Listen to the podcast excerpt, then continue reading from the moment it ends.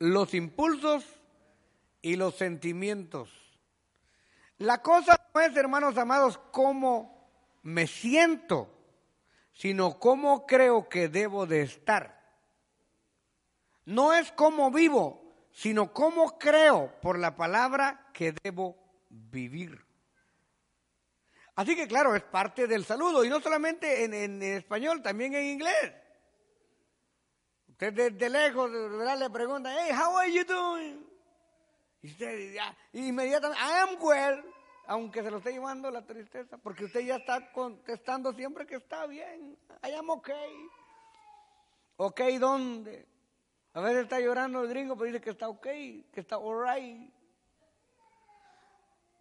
Pero cuando nosotros realmente entendemos que la misión de lo espiritual es absorber lo material, cuando nos pregunten cómo estamos, no solamente lo vamos a decir por una costumbre, sino por una convicción. Cuando usted le preguntan cómo está, ¿qué dice usted? Muy bien. ¿Y usted? A eso, allí quería llegar. Porque en la lengua está el poder de la vida y de la muerte. Si usted empieza a decir que se va a enfermar, prepare su caja. Se va a enfermar y se va a morir. Si usted cree, no me gusta usar esa palabra, pero para darme a entender que usted es un arruinado, y usted empieza a decir, Ay, yo ya no sé qué hacer con esta vida. Esta vida es una miseria. Como decía aquella señora, mi casa es un infierno y el diablo es mi marido. y, usted empieza a, confesar, hermano, hay gente que, ay, ay, yo creo que, yo creo que me voy a enfermar. Y cabal se enferma. Una vez me dijo a mí uno, y es predicador, conocido el hombre, digo, ¿Vos no te ha pasado algo? Me dijo que, a veces uno se sienta, se mete al carro y uno siente como el olor a, la sangre que va a chocar. Dice. ¡Wow, hermano! Yo me quedé asustado. Este amigo la muerte lo está llamando. Imagínese. Y usted piensa, hermano, y, y, se ha juntado usted con gente supersticiosa que dice, ay, me está brincando el ojo, el ojo izquierdo. A cualquiera le brinca el ojo porque eso es parte del aire en un mal parpadeo. Uno parpadea sin darse cuenta. Se le mete el aire y le queda parpadeando el ojo izquierdo. ¡Ay, algo me va a pasar! Y me está parpadeando el ojo izquierdo. Y se le está parpadeando el ojo derecho. Y, ¡Ay, qué alegre! Si algo me va a pasar bueno porque me está parpadeando el ojo derecho. Nada de eso. Aunque usted se sienta enfermo. Es más, le voy a platicar de un amigo de Cristo porque el Señor Jesucristo dijo, a vosotros ya no les llamaré hijos, sino les llamaré mis amigos. Nosotros somos amigos de Jesús. A un amigo de Jesús, queridos hermanos, fue algo muy importante lo que le pasó a un amigo de Jesús. ¿Sabe qué? Se murió. Y una vez le contaron a un amigo, y le dicen, oye, ¿qué le pasó a don fulano de tal? Se murió. Ah, yo pensé que otra cosa peor le había pasado. Hermanos amados, no hay peor cosa que la muerte. Y el amigo de Jesús se murió. Y le fueron a decir a Jesús, Jesús, tu amigo, a quien tú amas, allá donde pasas a comer pupusas, donde pasas a comer chuchitos y baleadas, se murió. No estaba jugando, se murió. Ishkamik. Finish, no más. Y Jesús dijo, ah, está bien.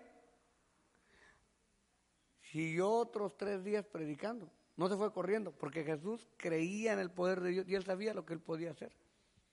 Y cuando Jesús se acuerda, dice, bueno, nuestro hermano Lázaro dijo, nuestro amigo Lázaro duerme, voy a despertarle del sueño. Los discípulos dijeron, si duerme en paz estará. Pensaron que estaba dormido y que Jesús le iba a ir a mover la hamaca. Pero él hablaba de la muerte como un sueño, porque esa era la fe de Jesús. Para la vida del creyente la muerte es un sueño nada más. Y se viene Jesús con toda la paciencia del mundo. Pero a la entrada salen las hermanitas de Lázaro y ahora el culpable era él. Jesús, si tú hubieras estado aquí, mi hermano no hubiera muerto. O sea, ¿por, ¿por qué te fuiste pues? ¿Por qué nos dejas? Y es más, te mandamos a avisar, eso no lo dice la Biblia, se lo digo yo, y no veniste. Entonces, ¿qué es lo que contesta Jesús? No te preocupes, tu hermano resucitará. Y como era cristiana la hermanita, le dice, sí, yo sé que resucitará, pero en el día postrero. Yo soy la resurrección y la vida. El que cree en mí, aunque esté muerto, resucitará. Y lo resucitó. Pero vea cómo, cómo, cómo sentían ellos, cómo pensaban ellos y cómo sentía y cómo procedía Cristo. Queridos hermanos, la mayoría de los seres humanos somos esclavos de nuestros sentimientos, emociones, intenciones, es decir, todo lo visible, todo lo palpable. Y damos muy poco espacio a nuestra fe. Creemos en Dios, pero no le creemos a Dios. Nosotros mismos nos ponemos la limitante y nos decepcionamos. Ay, hermano, mire, para traer un hermanito a la iglesia, ayuno, oración, invitarlo, hay que llevarlo a comer, hay que hacerle piojito. Pero para sacarlo de la iglesia, hermano, solamente incitando sus emociones, solo porque el pastor pasó de largo y no lo saludó, o porque la pastora le dijo algo indebido, o porque, qué sé yo, el hermano estornudó cerca. Para sacarlo de la iglesia es algo tan... Pero hermano amado, nosotros tenemos que dominar nuestros impulsos y tenemos que aprender que en el mundo vamos a ver cosas malas, terríficas, horrorosas pero no por eso usted se va a ir del mundo. ¿Cuántos de ustedes jugaron fútbol? ¿Y lo patearon alguna vez? Pero seguía llegando, ¿no? sí. ¿Ah? Los que tomaron, iban a la cantina, que alguna vez lo trancasearon ahí, sí. Ustedes saben que cuando se juntan dos amigos, primer traguito son más que amigos. Segundo traguito, ya son hermanos. Tercer traguito, uno es el papá del otro. Pero ahí siguen. Ahí siguen. Entonces, ¿por qué no podemos hacer lo mismo en la iglesia? Bueno, malo, regular, ahí está. Jesús es nuestro intercesor, nuestro abogado, nuestro Señor. Jehová Dios es nuestro Padre. Su papá algunas veces le regaló algo, algunas veces le abrazó, algunas veces le regañó y algunas veces le dio, pero siguió siendo su papá hasta el día de la muerte.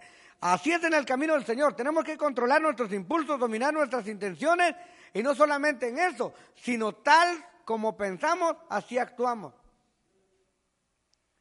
Mira, hermanos amados, y esto es bien difícil de entender, pero si no controlamos nuestras emociones vamos a perecer. Cuando una persona, por ejemplo, empieza a pensar que su esposa anda con otro, aunque no sea cierto, empieza a atar cabos por todos lados. Y, ya la pobre señora, hermano, de ahí en adelante ya no tiene paz. Porque empieza cualquier cosa. ¿Quién te llamó? ¿Y ese mensaje? ¿A qué hora saliste? Bueno, saliste de la factoría a las 5, tienes que estar aquí a las cinco y cuarto.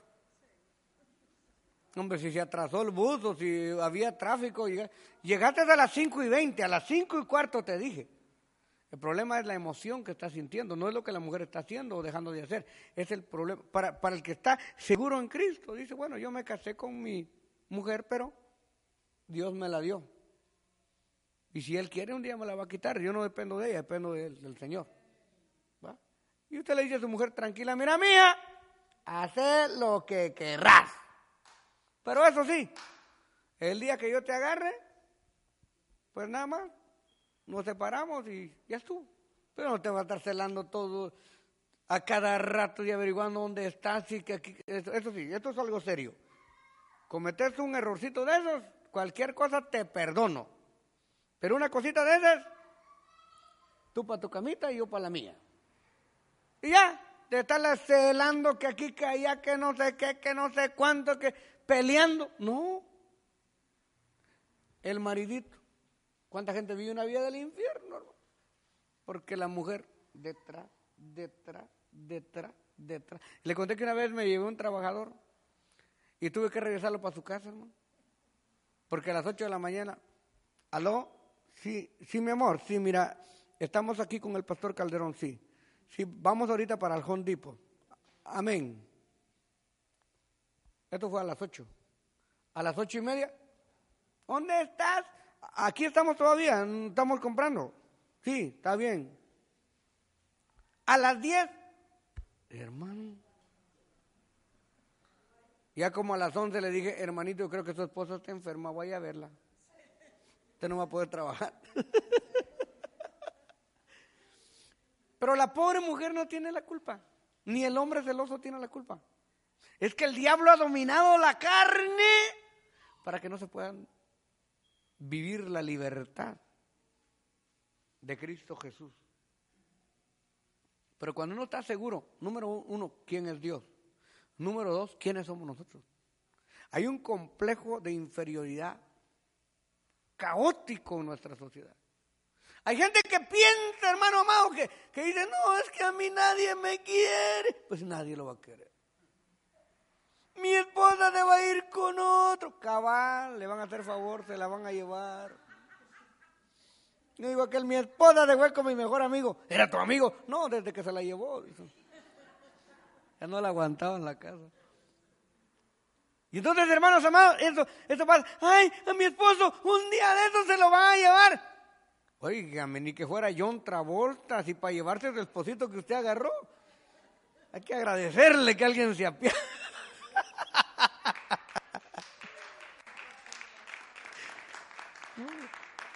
Ya la pobre señora, ya está entrada y todo. Y el, y el hombre piensa que todavía es la Barbie de la esquina. Usted la ve así porque la quiere. Hermanos amados, nuestra confianza debe estar en Dios, no en la esposa, no en el esposo, no en el trabajo, no en el vecino, no en el amigo, no en el carro, no en la condición.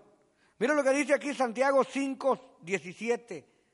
Léalo ahí despacio, es muy importante que entendamos cómo dominar nuestros impulsos y nuestras emociones. Cuando estamos dominando impulsos y emociones es todo lo que vemos, todo lo que, lo que tocamos, todo lo que nos rodea. Hermano, es una lucha, es una lucha fuerte, pero sí se puede lograr. Por ejemplo, la persona que, que está enferma y le preguntan, Hermano, ¿cómo está? ¿O cómo siguió? Pues aquí estoy, estoy bien, gracias a Dios, mejorando. A veces no pueden decir, estoy sano, ¿verdad? Porque todavía lo están viendo con la cara de enfermo, pero al menos dice, estoy mejorando, hermano, estoy mejorando. Pero no va, a decir usted, aunque se esté muriendo, ay, hermano, yo sí ya, eh, que alguien me traiga ya el último caldito de pollo. Bueno, dice Santiago 5:17, Elías era hombre sujeto a pasiones Oiga, ¿Elías? Sí. ¿Elías tenía pasiones? Sí, sí. Así que usted piense que su mujer no tiene pasiones, o que su marido no tenga pasiones, o que sus hijos no tengan pasiones y tentaciones. Pues solo que le ponga una vitrina, un escaparate. ¿Verdad? ¿Usted, quiere que nadie le mire a su mujer métala en una caja de vidrio, póngale llave, llévele desayuno, almuerzo y comida, póngale baño integrado y que no salga de ahí. ¿Va? O a su marido, ya no lo deje trabajar, no lo deje salir. Métalo en una jaula de hierro, que solo saque la mano para recibir tu comida. Porque dice que Elías tenía pasiones. Yo me asusto.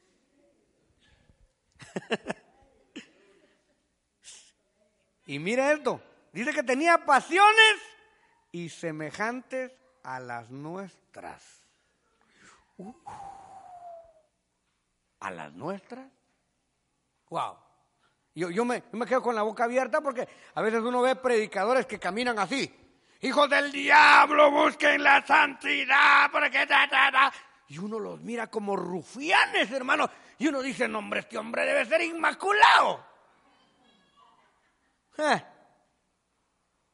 Pero cuando se baja del púlpito y cuando pasa una muchacha bonita y cuando mira la tele y cuando va por la calle, ahí lo quisiera yo ver que gritar así. Porque, ¿qué dice la palabra? Elías, Elías, era sujeto a pasiones semejantes a las nuestras. Cuando usted da un billete de a 20, gasta 4 y le dan solo 3 de cambio, ahí quiero ver yo eso. Cuando usted tiene media hora de estar esperando un estacionamiento y cuando usted se va a meter aparece otro que parece que venía en una nave y se le mete antes que usted. Ahí quiero ver yo esa, santidad, ese apartamiento. Ahí es donde, donde, hermano, cuando aquella persona que te ha hecho la vida de cuadritos viene y te saluda. Y usted tiene que pensar, ¿le doy la mano o no le doy la mano? ¿Le contesto o no le contesto? Ahí es donde se tiene que ver la santidad. Dice, Elías era un hombre sujeto a pasiones semejantes a las nuestras.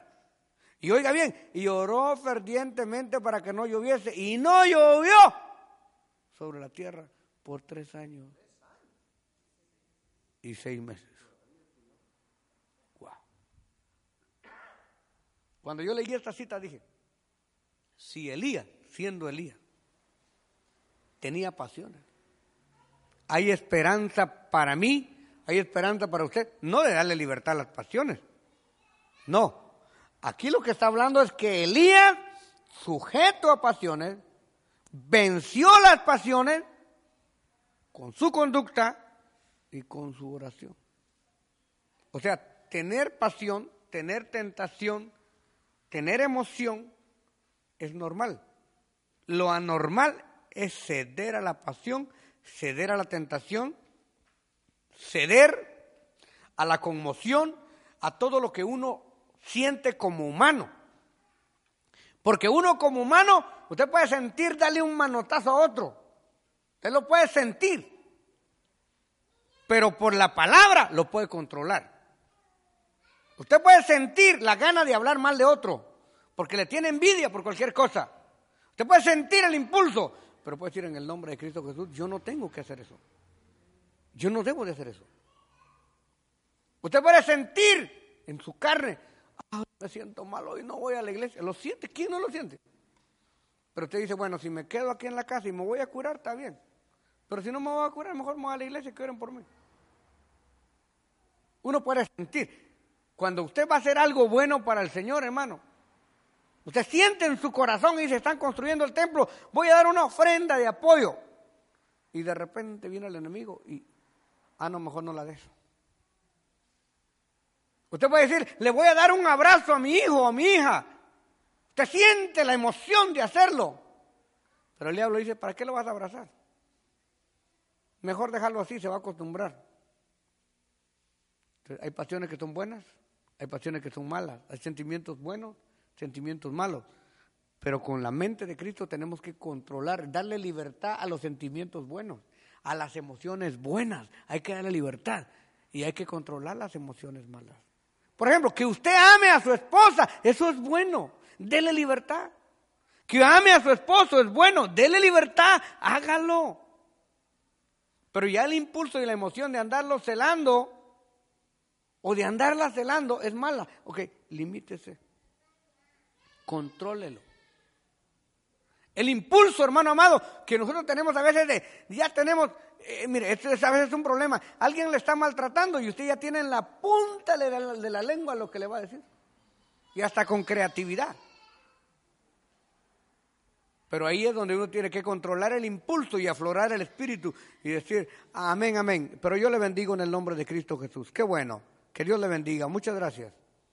¿Cómo? ¿Lo están maltratando y usted está dando gracias? Sí, porque su naturaleza es otra. Usted tiene que controlar. Usted no vive por, por lo que le rodea. Elías era sujeto a pasiones semejantes a las nuestras y oró fervientemente para que no lloviese. Hermano, por favor, no crea lo que ve. Atiéndame un segundo, por favor. Usted puede ver, hermano, todo malo en derredor de sí. Usted puede ver que no hay trabajo, no hay leche, no hay para la renta. Usted tiene una responsabilidad, tiene que mandar dinero para su familia. ¿Y ahora cómo voy a hacerlo? Esto es la realidad, esto es lo que usted está viendo. Y cuando usted mira todo eso, pues yo no tengo papeles, no tengo TPS, no tengo DACA, no tengo nada. Y un día de estos me agarran y me tiran y hasta el español se me olvidó. Esa es la realidad. Pero la verdad es que Dios puede cambiar ese contorno. ¿Cuántas veces nosotros nos hemos quedado sin un centavo entre la bolsa, pero hemos dejado de comer?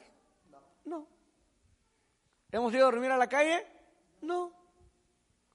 Dios siempre provee en el momento, pero usted no tiene que ver la situación, porque hermanos amados, es cierto que a veces hay un hay problema en la vida, pero usted puede ver el problema como una hormiga o puede ver el problema o puede ver una hormiga como un elefante. Depende cómo usted lo ve. Hay personas, por ejemplo, hay mujeres, y yo sé que no en palabra ungida, que le tienen un miedo a las ratas. Hay mujeres que le tienen más miedo a la rata que a una serpiente. Y bueno, las mujeres todavía tienen razón. Hay hombres que le tienen miedo a las ratas. Yo conocí a uno que cuando veía una rata salía corriendo y la mujer se quedaba con la escoba. Qué terrible. Pero eso es cómo usted lo ve. ¿Cómo usted lo ve? Ahí es donde usted tiene que tener ese, ese, ese control de mi emoción. Usted puede ver que le hace falta de todo, pero usted se puede ver, abrir, cerrar los ojos materiales y abrir los ojos de la fe. Señor, yo no sé cómo voy a salir de esta. Pero una cosa sé, he estado en peores y me ha sacado. Y no soy yo, eres tú. Oh, gloria a Dios. Oh, bendito sea el Señor. Oh, gloria a Dios. Si es para Dios dárselo con todo su corazón, yo no voy a solucionar el problema. Eres tú el que vas a solucionar ese problema. O sea, cuando usted tenga problema, cuando usted tenga la necesidad, no se enfoque en la necesidad. Enfóquese en aquel que lo puede sacar de la necesidad.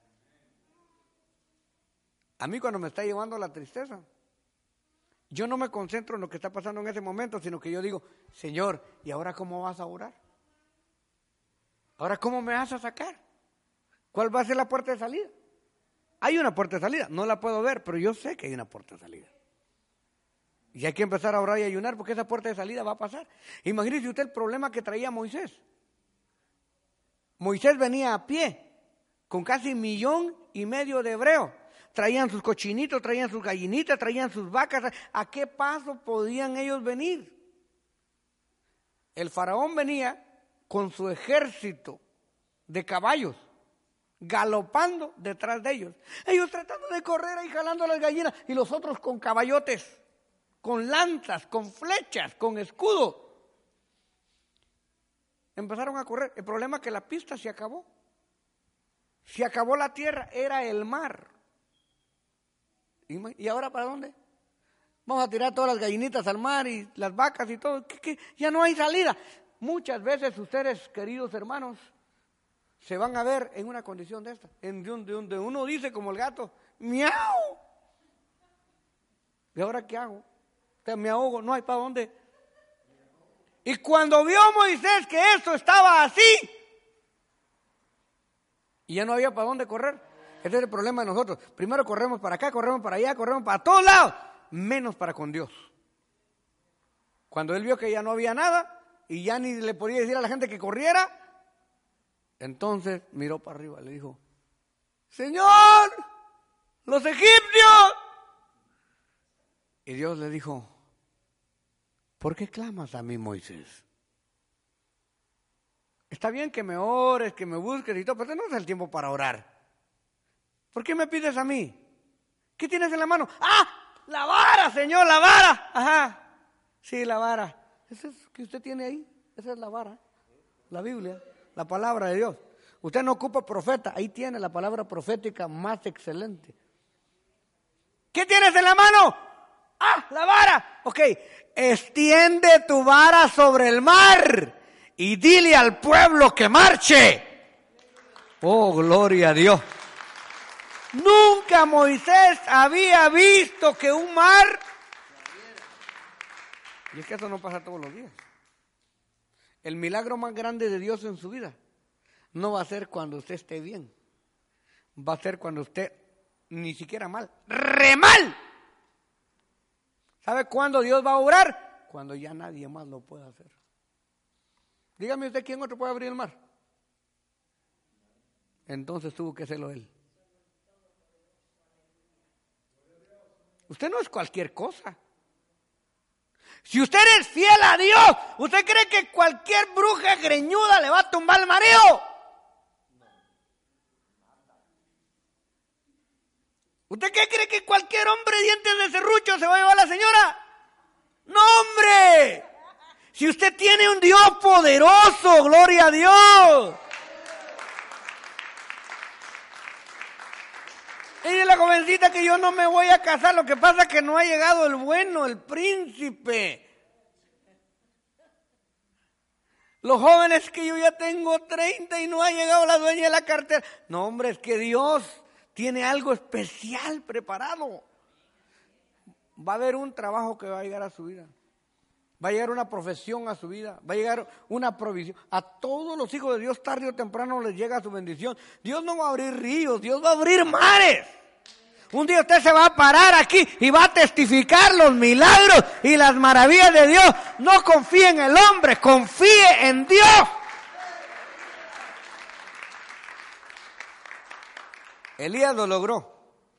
Y como Elías no está aquí, ¿verdad? Porque si Elías estuviera aquí, yo, yo llegaría a preguntarle a ver si tiene tres ojos, si tiene cuatro manos, pero no creo. Elías era convencional. Y si un hombre, si usted ha visto la mano de Dios en uno de los hermanos de la iglesia, seguramente también va a estar Dios poniendo su mano sobre usted. Porque nadie de nosotros es más que nadie y es menos que nadie. Todos para Dios valemos lo mismo, la sangre preciosa de nuestro Señor Jesucristo. Y de que Dios va a proveer, va a proveer. Y usted no tiene que sentirse mal. Ay Señor, perdóname, ya vengo otra vez delante de ti a molestarte. No se sienta así. Porque Él es su Padre. Y usted es su Hijo. Mal le voy a sentir si le a pedir a otro que no sea Dios. Así que usted con toda confianza se acerca al trono de la gracia. Señor, aquí estoy, Padre. Oh Dios del cielo, ten piedad de mí. Ten misericordia de mí. Oh, gloria a Dios. Con toda confianza, gloria. Alabe, alabe, alabe, alabe, alabe.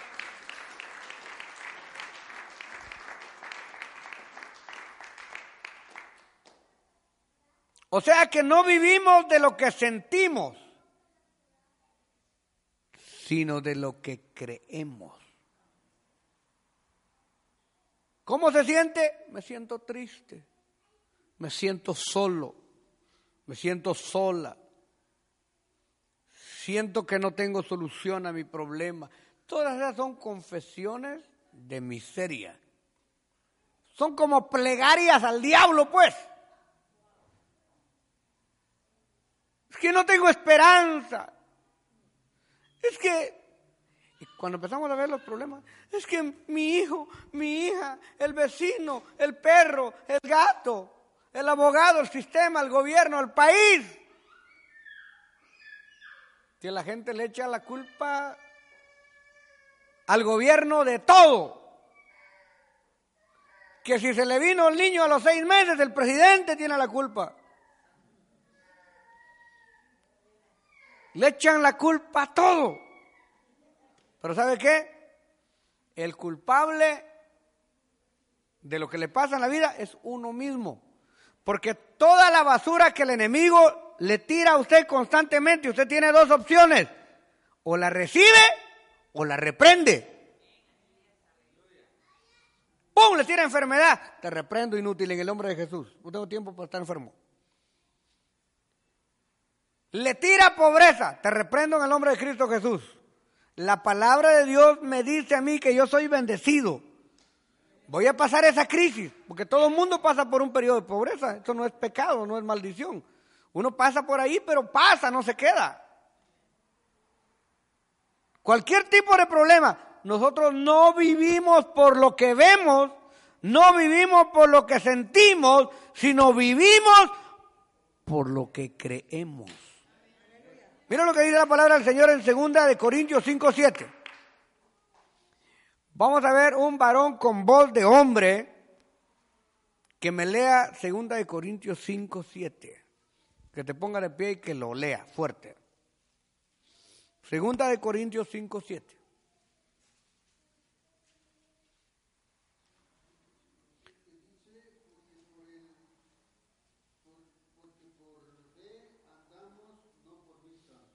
Wow. ¿Es cierto? Hermano Roger, ¿eso dice su Biblia? A ver qué dice. Porque por fe andamos, no por vista. Ah, gracias, hermanito. O sea, hermanos amados, que nosotros no andamos por lo que vemos, por lo que oímos, sino por lo que creemos. Y aunque la situación esté más negra que la noche, nosotros vemos las cosas luminosas. Por eso es que el creyente tiene una perspectiva de vida totalmente diferente. ¿Por qué hace la, qué hace la persona convencional cuando está triste? Se pone a escuchar música. Y cada canción es un latigazo al hígado, man. Porque por algo se inspiran esos escritores. Bueno, al menos antes era, era música esa que pegaba, que hacía mosquear, ¿va? Porque ahora, ¿qué va a llorar usted con el gato volador? Que es la gasolina y todo. Pero antes, sí, esas canciones que, ay, hermano. Tremendo, ¿verdad? Y acto seguido, los hombres de la cantina y las mujeres. Exactamente. Las pobres mujeres lloronas encarnadas. Como no podían ir a la cantina, ahora ya van. Pero antes no. Ver una mujer borracha antes era de tomarle una foto. Ver una mujer drogada, y Dios guarde. No, ahora en la, en la calle andan drogadas, borrachas y lo que sea, pero, pero antes no. Ver, ver una mujer que enamorara a un hombre antes era es una novela. Ahora pasa todos los días. Tremendo, ¿eh? Y entonces, y la mujer a llorar, a llorar, a llorar, a arrancarse los pelos, a publicar su miseria, a salir de la casa y todo eso. Pero cuando uno, hermano amado, no mira así, como cristiano, uno se identifica y uno dice, no, no, es cierto que lo que está pasando. Es más, nosotros hasta gracia le damos cuando nos pasan cosas malas. Lo botaron del trabajo y usted lo que dice es, gracias Señor, me quitaste este trabajo porque tienes un trabajo mejor para mí. Ahí no puedo ir a la iglesia seguido, Señor, ahora sí me vas a dar un buen trabajo, por favor, un, un trabajo que me permita congregarme y servirte. Cualquier cosa. Que tuvo problemas matrimoniales. Señor, yo sé que tú estás operando en mi cónyuge, Señor, y esto va a servir para bendición. No lo entiendo ahora, pero lo voy a entender después. Y cada cosa que viene, hermano, el enemigo le tira para matar y usted lo agarra para construir. Señor, no entiendo por qué me está pasando todo esto, pero bueno, si me está pasando es porque tú crees que yo tengo fe para salir de aquí. Porque si yo no pudiera, pues no permitieras que me pasara esto. Porque la Biblia dice que Dios no nos dejará. A ver qué dice. No nos dejará huérfanos, no nos dejará desamparados, pero que no nos permitirá llevar más carga de la que podemos soportar, sino que juntamente con la prueba también nos dará la salida. Ya no la vemos, pero la salida ahí está. Y no la vamos a ver con los ojotes, la vamos a ver con los ojos de la fe. Así que de hoy en adelante, mis queridos y apreciados hermanos, dejen de andar chillando por cualquier cosa. Porque si usted sigue llorando por cualquier cosa, me voy a ver obligado a comprar unas docenas de pañuelitos para que llore tranquilo, tranquila, va, chille pues, chi. Lloremos juntos pues. Pero no es así. De hoy en adelante, si usted va a llorar, va a llorar aquí en el altar. de gozo delante de Dios. Porque aunque no entiende lo que le está pasando, el Señor está procesando. Algo glorioso viene, algo maravilloso viene. No se desespere, no se lamente. El Señor está obrando en usted. Es difícil creerlo, hermano. Es difícil creerlo. Pero algún día usted pensó que iba a estar en Estados Unidos. ¿Algún día usted pensó que iba a tener el carro que tiene? ¿Algún día pensó que iba a tener la casita que tiene, la cama que tiene? Dios, Dios hace cosas tremendas. De la nada. Acuérdese en un momento cuando estaba en el hospital, cuando estaba en la cárcel, cuando lo agarró la migra. Pero mire, hasta el día de hoy Dios le ha cuidado, le ha guardado, le ha bendecido. ¿Cuánta gente ha querido que usted se muera, que usted desaparezca? Pero usted no ha desaparecido, es más, usted se ha fortalecido. Usted sigue adelante. ¿Cuál es el problema?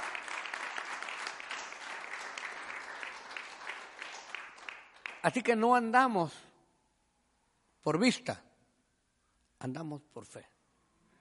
Y hay que buscarle la cosa buena a todas las situaciones que pasan en la vida. Hay que buscar lo bueno. Ah, una vez hablando con un hermano me dijo, ¿ya se dio cuenta del hermanito fulano de tal? Sí, anda hablando mal de usted. Sí. ¿Hay que tener cuidado con él? Sí. ¿Lo va a correr de la iglesia? No.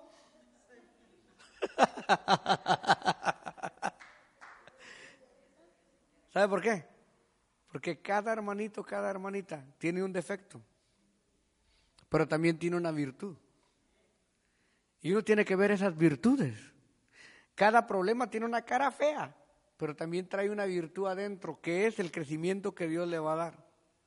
Y le digo una cosa, los, grandes hombres de Dios pasaron por grandes situaciones por eso fueron grandes. Los que no pasan por nada es porque no aguantan nada. Parecen hermanos gelatina, esas postemías que le salen a uno aquí, que solo pasa la punta de la lengua y se revientan. Eso no sirven para nada. El cristiano tiene que ser firme y, y, ver, cada vez que usted vea un problema, ve arriba el problema una tremenda solución. Y entonces, hermano amado, ¿sabe qué? El diablo se va a escarmentar y este ya no le voy a dar problema. ¿Para qué le doy problemas si, si cada vez que le doy problemas, más contento se pone? Porque Dios siempre se lo resuelve. Así que usted solamente crea que el justo, por la fe, vivirá.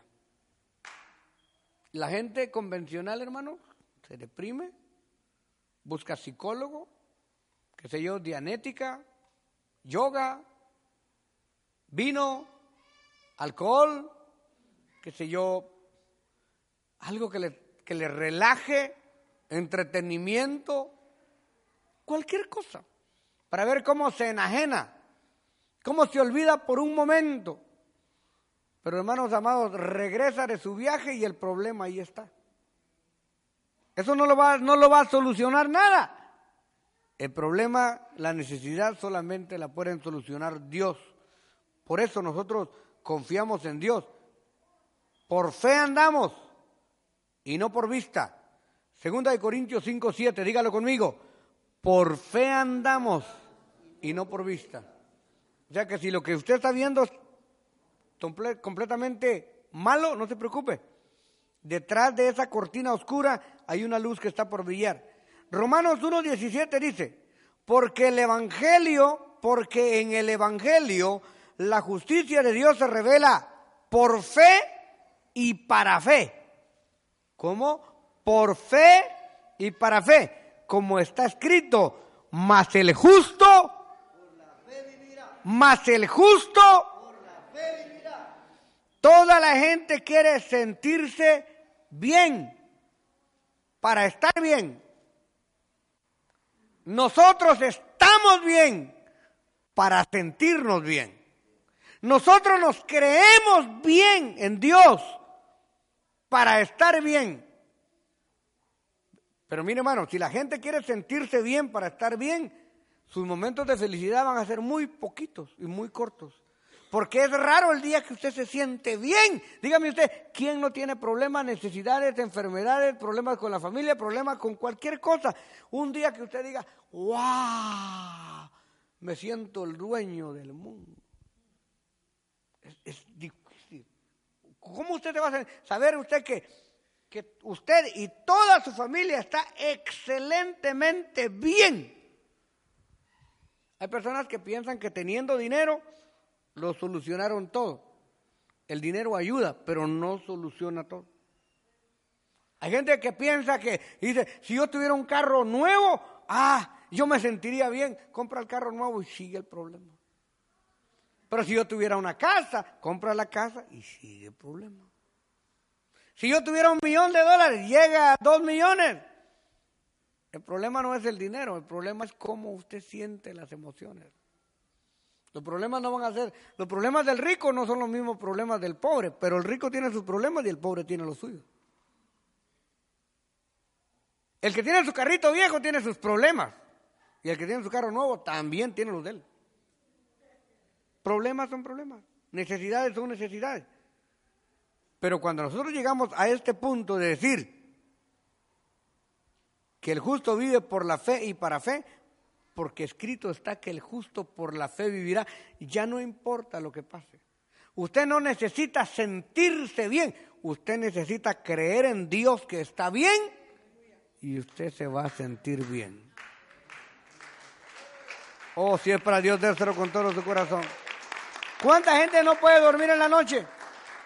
¿Por qué no puede? Es que estoy pensando cómo le hago, cómo le hago, cómo le hago.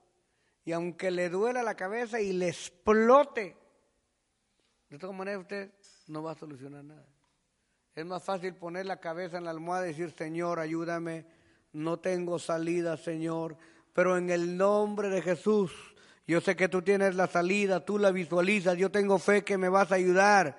Señor, en tu nombre, dame paz y descanso. Confío en ti. Ahí te encargo mi problemita, Señor. En tus manos, como dice tu palabra, en paz me acostaré y asimismo dormiré. ¡Pum! Clavadito. El otro día, gracias Señor por este día. Yo sé que voy a ver tu gloria. Y viene el otro día, Señor, yo voy a ver tu gloria. Y yo sé que voy a ver tu gloria. Y cuando usted viene a sentir, el problema se solucionó.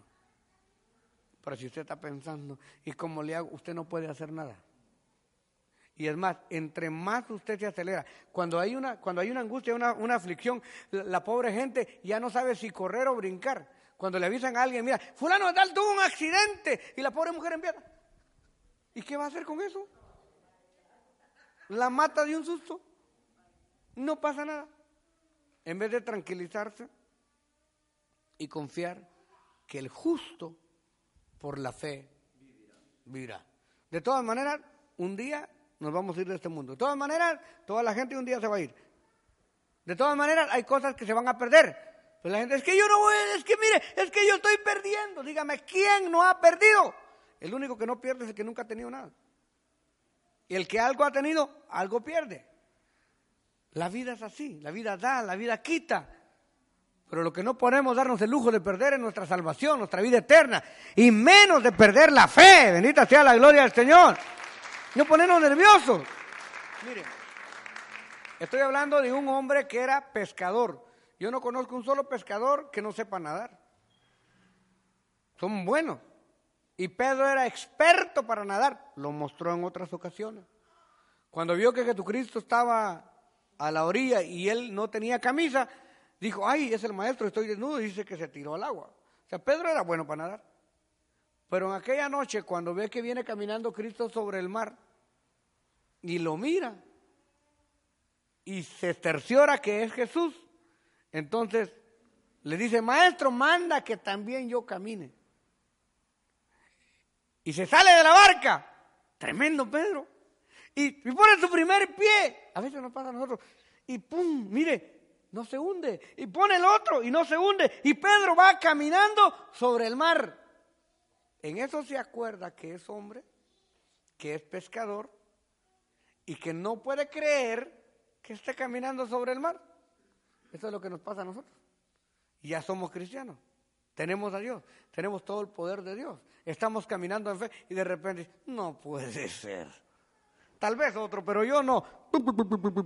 El mejor nadador se le olvidó el oficio. Ni siquiera dice se hundió y se puso a nadar sino que se hundió, ni siquiera intentó nadar.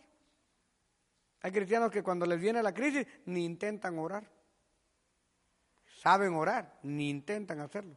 Saben ayunar, ni intentan hacerlo. Se abandonan. Pedro se abandonó. Sálvame, maestro. Cluc, cluc, cluc, cluc, cluc. Qué bueno que usaban la barba larga y el pelo largo. Jesucristo lo agarra. Hombre de poca fe, ¿por qué dudaste? Y ya había caminado. ¿Cuántas veces nosotros ya hemos caminado? ¿De cuántas nos ha sacado Dios? Pero en la que nos vino ahora, nos estamos ahogando. Y eso no puede pasar. El justo por la fe vivirá. Toda la gente se quiere sentir bien, pero el sentir es cambiable. El creer es permanente. Dígalo conmigo, el sentir es cambiable. El creer es permanente. Usted no necesita sentirse bien. Usted necesita creer, pero no solo confesar, sino confesar y creer que todo va a estar bien. Que Dios siempre va a estar con usted, que nunca le va a dejar, que nunca le va a abandonar. Hebreos 11:6. Bendito sea el nombre de Cristo Jesús. Hebreos 11:6. Mire lo que dice la palabra.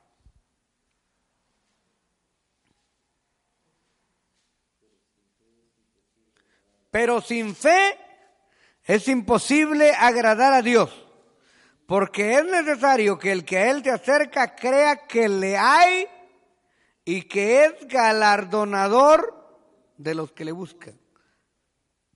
Porque sin fe es imposible agradar a Dios. Vamos a recapitular un poquito la lección para ver si no estamos hablando en el mar. La mayoría de los seres humanos somos esclavos de nuestros sentimientos y emociones. Esto se trasciende en acciones, es decir, todo lo visible y todo lo palpable. Vemos que se nubla, va a llover, lo más lógico. Vemos que el sol está brillando, hay calor, lo más lógico. Pero esto visible puede cambiar en cualquier momento. Nosotros queremos, como digo Tomás, hasta que no vea, no creo. Esto nos limita de hacer crear cosas que no son para que sean. Esto nos limita de poder tener aventuras en beneficio de nuestro crecimiento espiritual, porque cada problema y cada necesidad es una aventura. La vida es un conjunto de aventuras que le llamamos vida. Así que cuando nosotros tenemos el arma poderosa de la fe, le vamos a ver lo positivo a cada situación difícil que venga sobre nuestra vida. No necesitamos abandonarnos a nuestras emociones y a nuestros impulsos, sino abandonarnos a la fe que está en la Biblia. Y esto no es cuestión de sentir, es cuestión de ejercer. Para concluir, ¿Qué es la felicidad? La felicidad no es un estado. La felicidad no es una condición. La felicidad es una decisión. Usted lo decide. Nadie le obliga. Hubo un tiempo en los setentas, en los ochentas, que nadie se quería ser ciudadano americano. Porque no quería perder la nacionalidad de su país. Entonces, pues el americano no obligaba a nadie. Pero después se vino la necesidad de adquirir la, ciudadana, la ciudadanía americana y nuestros países fueron entendiendo constitucionalmente que uno se podía ser ciudadano sin perder la nacionalidad del país, eh, del país original. Entonces ya todos empezaron a solicitar su ciudadanía porque vieron que fuera benéfica.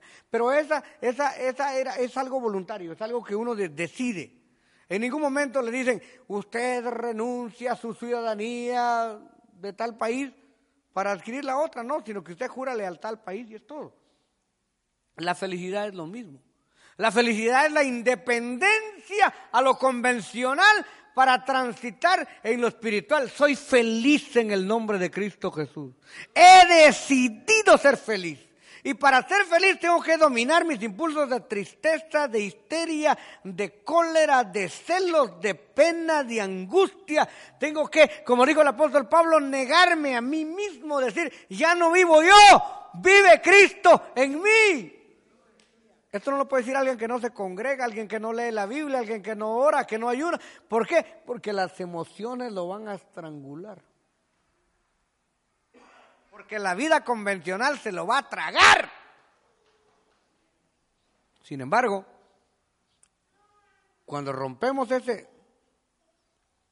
tránsito negativo de las emociones y pasamos a la intención de decir, soy feliz, Cristo me salvó, me puede faltar todo que no me falte Él. Él es todo para mí. No importa lo que venga, lo que se vaya, lo que pase, yo estoy anclado en Cristo Jesús. Él es el ancla de mi fe. Pase lo que pase.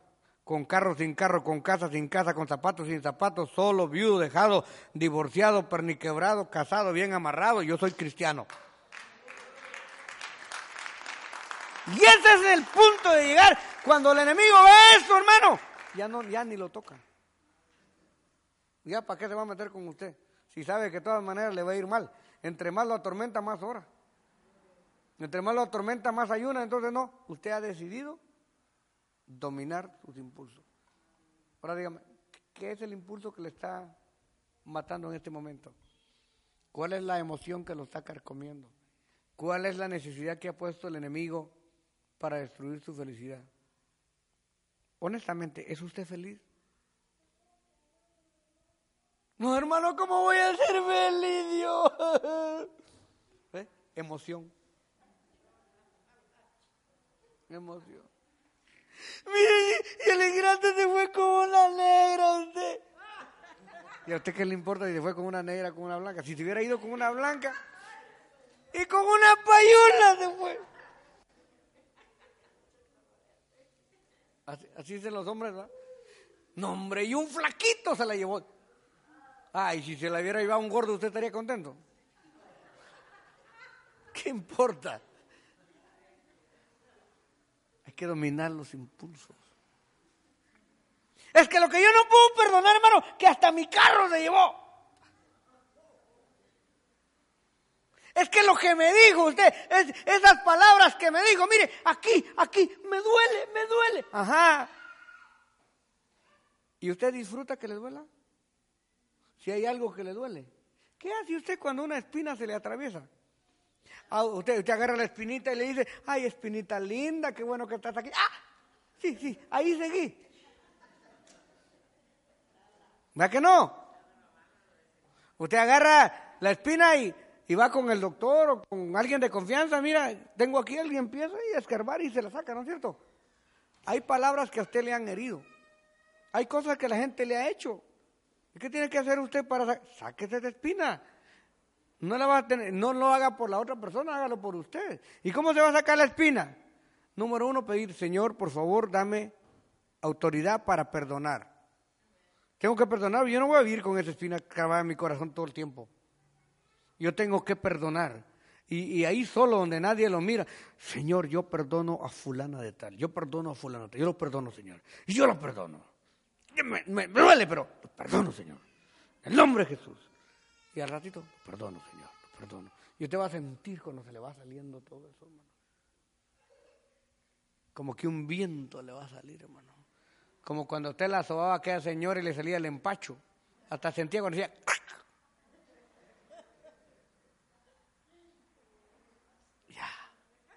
Y las palabras que me dijo, que se las trague el diablo. Esas palabras no son para usted. ¿Por qué? Porque a usted le duele. Al otro ni le duele. El otro, la otra, tal vez, hermano, encantado de la vida. Y usted, es que lo que me dijo. ¿Qué importa lo que dice? Hermano, la gente, ¿qué no ha dicho de mí? Hasta un predicador, hermano, famoso de la radio, que rato dice, el pelón, dice, mi pelón. Y yo le digo, que Dios lo bendiga, ¿ah? tal vez le caigo bien, lástima que yo soy varón, A mí no me gustan esas cosas.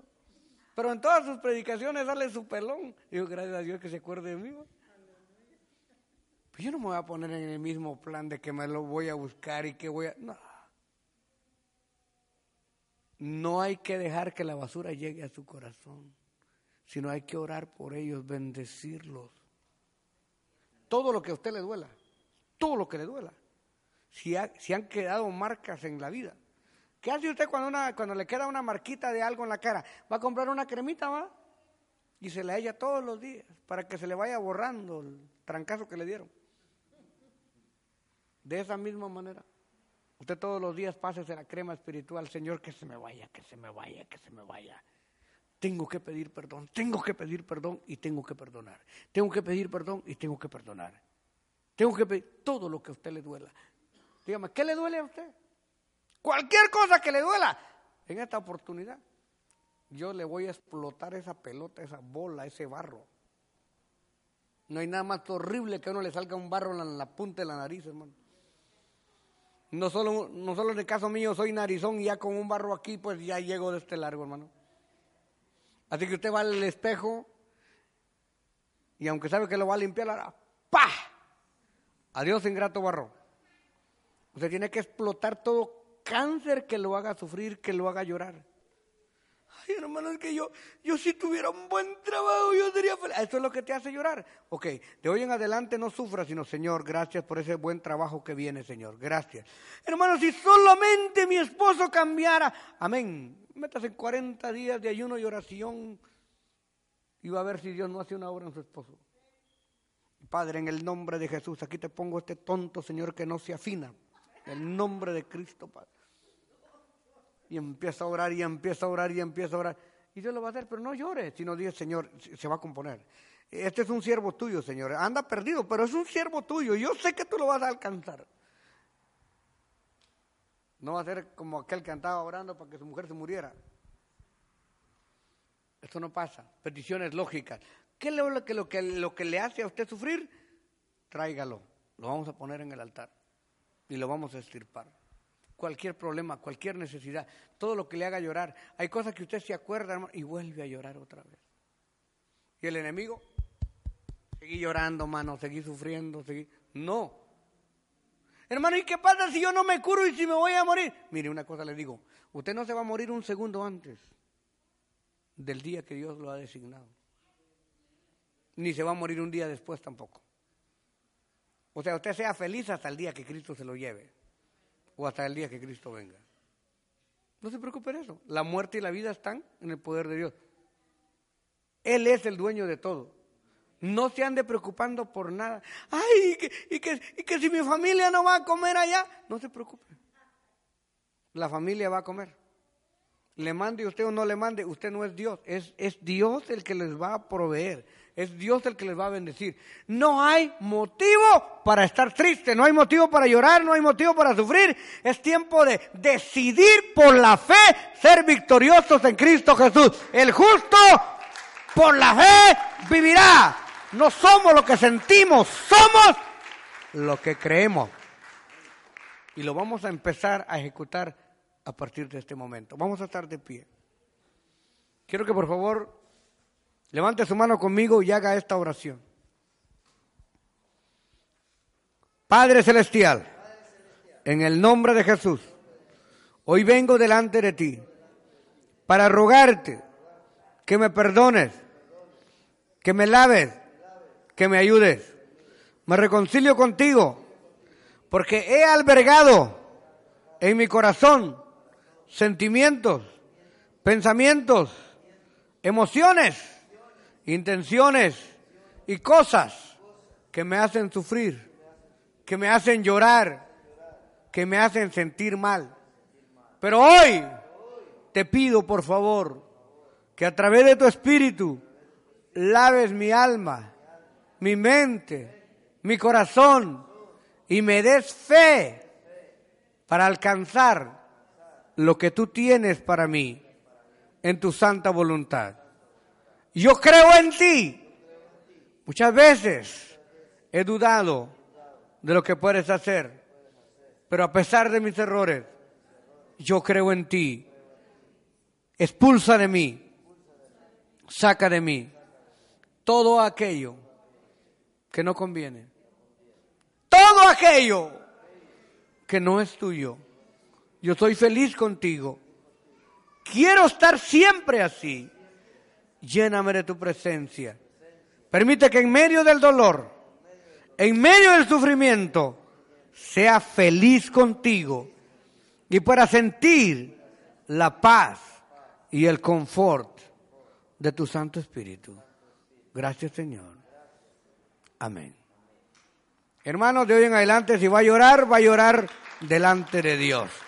Va a llorar en el altar de Dios. Va a llorar en la presencia de Dios. Dele palmas al Rey. Aleluya, aleluya, aleluya, aleluya, aleluya.